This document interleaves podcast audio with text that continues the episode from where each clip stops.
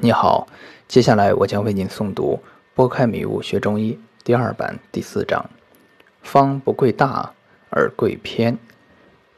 方与圆相对，古人说：“天道曰圆，地道曰方。”见于《淮南子·天文训》。这是指天道运行，春夏秋冬四时周而复始为圆，地道东南西北静而不动。曰方。医生将一些药放在一起治病，这些药曰方。就是说，医生的药一定不能成为圆，补五脏的药一起上，那这一堆药就没有方向了，就不能称得上药方。处方必须要在法的指导下有明确的方向，而张仲景《伤寒论》之所以能成为方书之祖。就是因为它的每个方都有明确的方向，一点儿都不圆。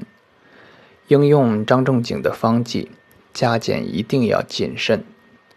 以桂枝汤类方为例，桂枝汤的方向与桂枝加芍药汤药味相同，但方向截然相反。一个能解表并实表，一个能引气入里，只是调整一下方药之间的比例。就可以改变方的方向。同样的温化水饮，茯苓桂枝白术甘草汤、茯苓桂枝甘草大枣汤、茯苓甘草汤之间，虽然大方向相同，但是由于一两味药的差异，使得每个方都偏向不同，作用也就不同。同样的下法，三承气汤亦是以微小的药物变化。而改变整个方剂的方向。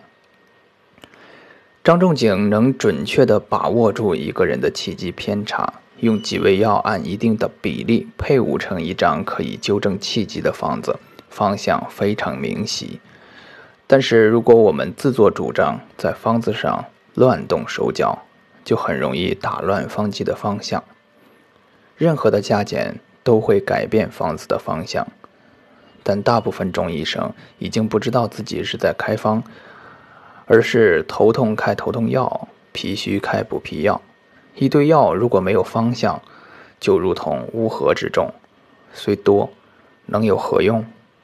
有人说承气汤方虽好，但没有照顾脾胃；或说小青龙汤方虽好，但易化燥伤津；或说小柴胡汤方虽好，但生举太过等。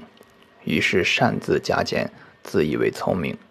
我认为，这些在方药上指手画脚的医生，皆是连最起码的什么是方都不懂，根本不知道方必须以偏才可以治病，也不明白处方之关键在配伍。如果在承气汤上加补脾胃的药，小青龙汤加润燥药，小柴胡汤加降气药。那这个方的偏就彻底变了，甚至成了平和的一锅粥。老虎之所以凶猛，就是依靠其尖锐的牙齿、锋利的爪子。如果掰掉虎牙、拔下虎爪，那还不如直接养猫算了。用方亦是如此，用一堆药治住方的偏性，使得承气汤不下，小青龙汤不温化。那这个处方怎么会管用？古人言：“方药不传之秘在量上”，所言非虚。方就是靠不同药、不同量的配比，产生往一个方向的偏。中药容易掌握，而把握处方方向的本领不易学到。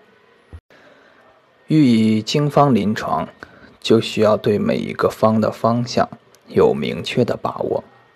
对方药加减引起方向的微细变化，亦要详细掌握，如此才可临床，否则杀人如挺刃。我刚上临床时，喜欢在经方的基础上配伍一些特效药，如用小柴胡汤治疗失眠，就加点酸枣仁、夜交藤等；治疗胃酸多，就加些黄连、瓦楞子等。用了一段时间，开始疗效还不错。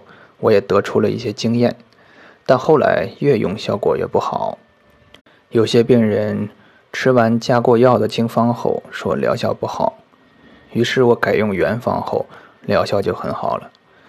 后来经过临床验证，我越来越确定原方的效果优于乱加减。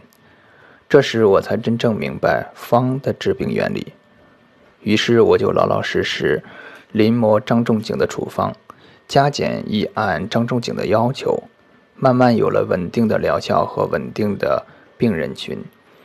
对每一个方的治疗方向也越来越清晰，用药也越来越少，疗效却越来越好。有很多经方，我一开始把握不住方向，就先把症状背下来，一点点的实践，如此三年，张仲景百余方几乎用遍，对方与方微小的差别也有所体会，现在才敢放手依法组方，亦取得不错的效果。